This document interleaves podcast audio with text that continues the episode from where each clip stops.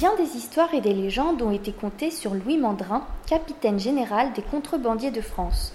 Surnommé le Robin des Bois du Dauphiné, il a fait trembler la France du XVIIIe siècle. Mais qui était réellement Louis Mandrin?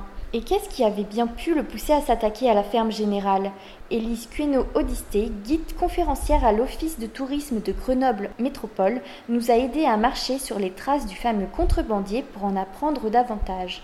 Un reportage de Marine Sécat. Alors Louis Mandrin, euh, il vient de, Saint-Étienne de Saint-Joire, mais son histoire commence véritablement à Grenoble, puisque le 27 juillet 1753, il est condamné à mort. Mais ça ne va pas se passer comme prévu. Il est condamné parce qu'il a été mêlé à une rixe mortelle avec un de ses amis, Benoît Brissot. Son ami sera pendu, lui s'échappera juste avant. Mais ce qui est incroyable dans cette histoire, c'est que son frère va être pendu le même jour pour des actes de faux monnayage.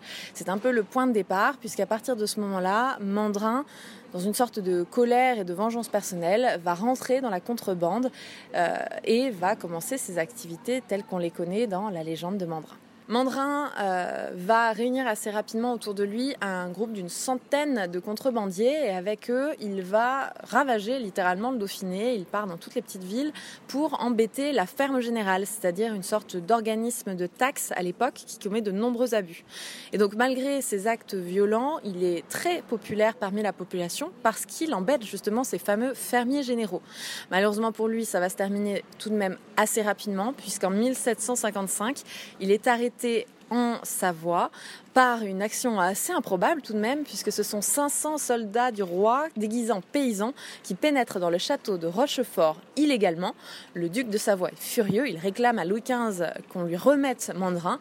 Louis XV accepte, mais ce sera trop tard, il est jugé avant. Alors, ce qui est tout de même amusant, c'est que on se rend compte après la mort de Mandrin qu'il euh, y a une légende qui naît, mais cette légende a beaucoup d'erreurs, et notamment à cause de la fameuse chanson La complainte de Mandrin. Dans cette chanson, on raconte notamment que ce sont les messieurs de Grenoble qui condamnent Mandrin, sauf qu'en réalité, pas du tout. Il est condamné par une commission à Valence qui est chargée euh, de justice extraordinaire pour les actes de contrebande, et il est d'ailleurs condamné et roué vif à Valence. Donc rien à voir avec Grenoble, et bien au contraire, puisque Mandrin avait l'habitude de déposer son butin en Savoie. Il était très apprécié là-bas, puisqu'il faisait fonctionner l'économie locale.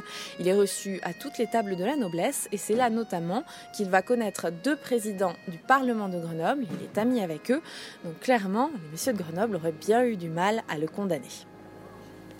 Nous étions vingt ou trente brigands dans une bande, tous habillés de blanc à la mode vous m'entendez. Tous habillés de blanc à la mode des marchands. La première volerie que je fis dans ma vie c'est d'avoir goupillé la bourse d'un, vous m'entendez